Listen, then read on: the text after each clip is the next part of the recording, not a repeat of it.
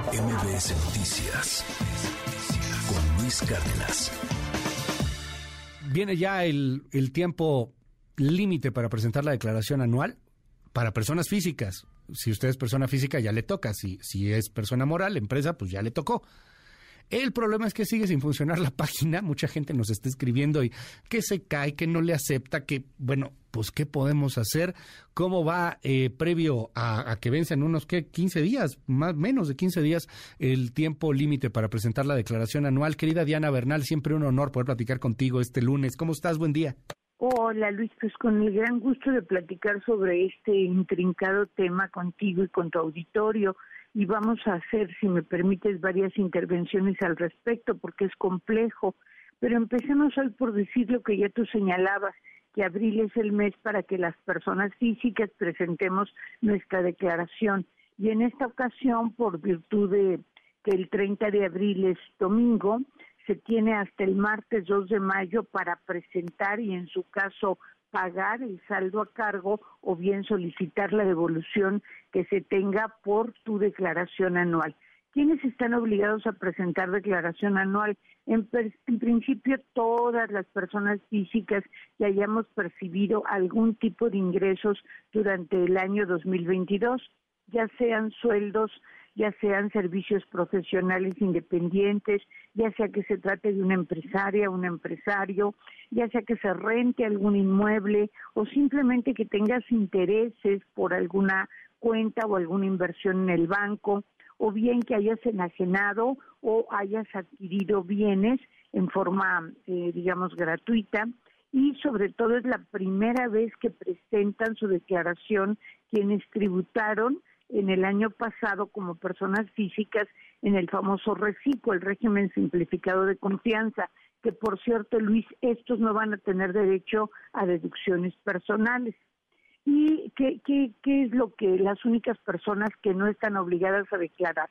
aquellas que hayan obtenido ingresos por salarios o por intereses y estos ingresos en el caso de salarios no hayan superado los 40, 400 mil pesos y en el caso de intereses no hayan superado ni esos 400 mil pesos ni los 100 mil pesos de intereses reales y el banco te haya hecho la retención. El banco retiene a interés nominal, pero por la devaluación pues el interés real es menor.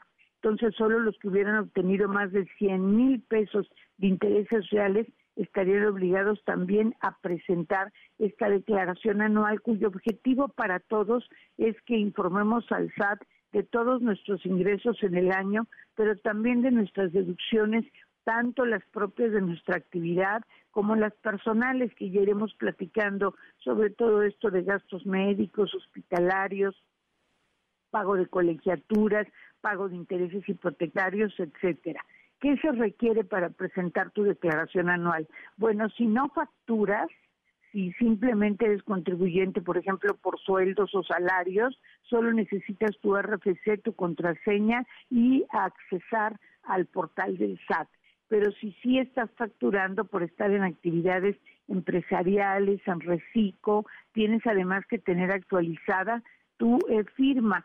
Y quiero hablar en esta ocasión, Luis, si no me lo permites, de todas las facilidades y mejoras que el SAT presume está dando para que no haya estos problemas que tú señalas.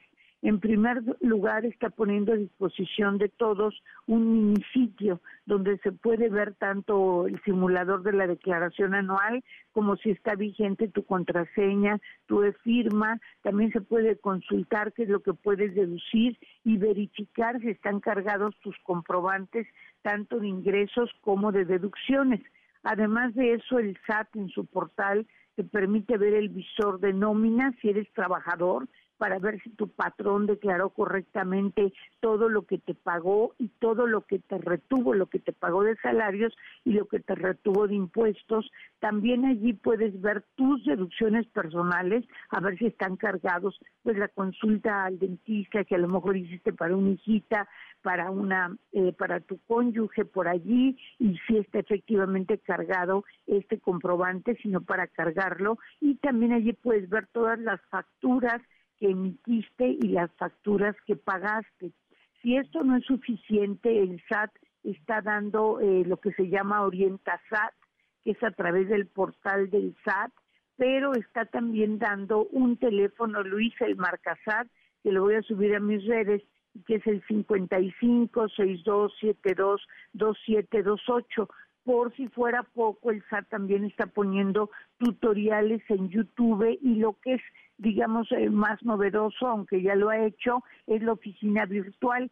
Si todo esto a ti te resulta insuficiente, puedes agendar una cita en la página del SAT de citas te va a llegar un correo con una liga para que des de alta tu cita y después por videoconferencia y previo al envío de tu credencial de lector digitalizada, te va a atender una persona capacitada del SAT para resolver tus dudas.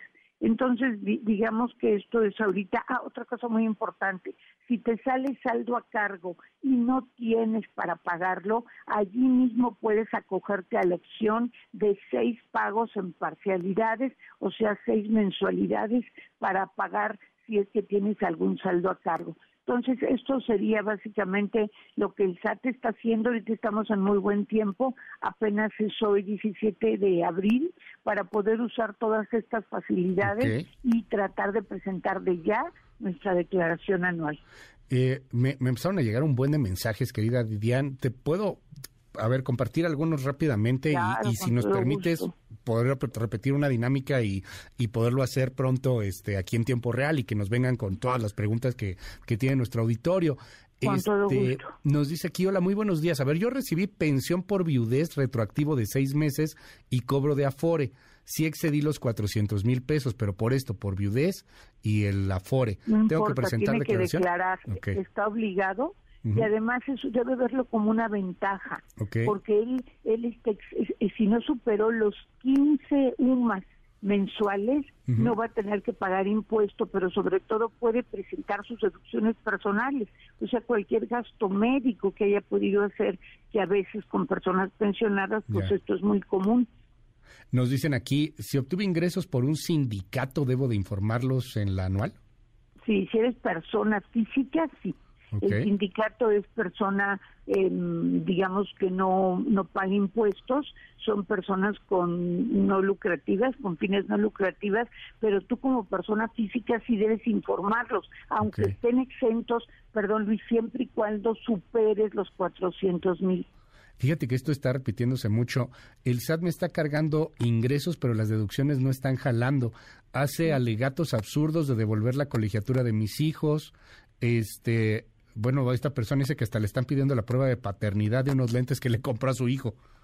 Sí, eso, eso es muy común, pero ahorita todavía no estamos en etapa de devoluciones, no creo que el SAT todavía esté pidiendo esto, sino hasta que esté la devolución. Y allí, pues, aunque ahorita Prodecon está debilitada, pues acudir a Prodecon para que te dé el apoyo y puedas presentar una queja, porque acuérdate que incluso hombres que hicieron tratamientos de fertilidad para tener hijos médicos, el SAT dijo que no eran deducibles, pero Prodecon ganó un juicio diciendo que sí. Entonces, todo esto de problemas de deducciones, es bueno acudir a Prodecon. Eh, dice aquí una persona, lo mismo, ¿eh? muchos nos están cargando muchos ingresos, no nos hacen caso de las deducciones en, en los sistemas. E, esta persona eh, dice, Diane, eh, ponen cargo, ponen cargos que yo no hice. En mi caso, que según, o sea, que le dio una factura a alguien que no, que no le dio la factura, o sea, le están, le están cargando una factura que él dice que no dio, a ver si no le están robando identidad también, ¿no? Ahí hay un problema. Bueno, si le están robando identidad de inmediato, también deben denunciarlo en SAT, en Prodecon y en el Ministerio Público. Pero por lo pronto, si vio una factura que él no dio, que cheque quién le está este, recibiendo esa factura y hable con esa persona si la conoce. Y si no, pues desde luego también acudir al SAT o acudir a Prodecon para decir que esa factura está mal cargada. Incluso lo puedes hacer en el portal, desconocer la factura, pero a veces el sistema no lo acepta porque ya está en alguna de tus declaraciones provisionales okay. Eh, de todos los que nos han llegado, solamente una persona dicen, yo la presenté el día 3 sin problemas y, y sí tengo saldo a favor. Qué este, bueno, hay que felicitarla. Sí, no, pues júntese acá con nosotros para que nos dé suerte. ¿Los pensionados del IMSS tenemos que declarar sin ser persona física? solamente si superan los 400 mil pesos, que como digo, no lo vean malo, está el simulador de la declaración, prácticamente es darle clic si todo está bien claro, y pueden deducir hasta prótesis, hasta eh, gastos de enfermero, enfermera. Vamos a seguir de cerca aquí el, tema, muchísimas preguntas, eh, Diana Bernal, y a ver si hay posibilidades de, que hagamos una sesión un poco más larga y nos vamos con varias preguntas y respuestas que vienen de, desde nuestra audiencia. Gracias, Diana. Te seguimos en tu red. Sí, me encantará, Luis. Feliz día y un abrazo. Mil gracias, Diana. Es Diana Bernal. MBS Noticias con Luis Cárdenas.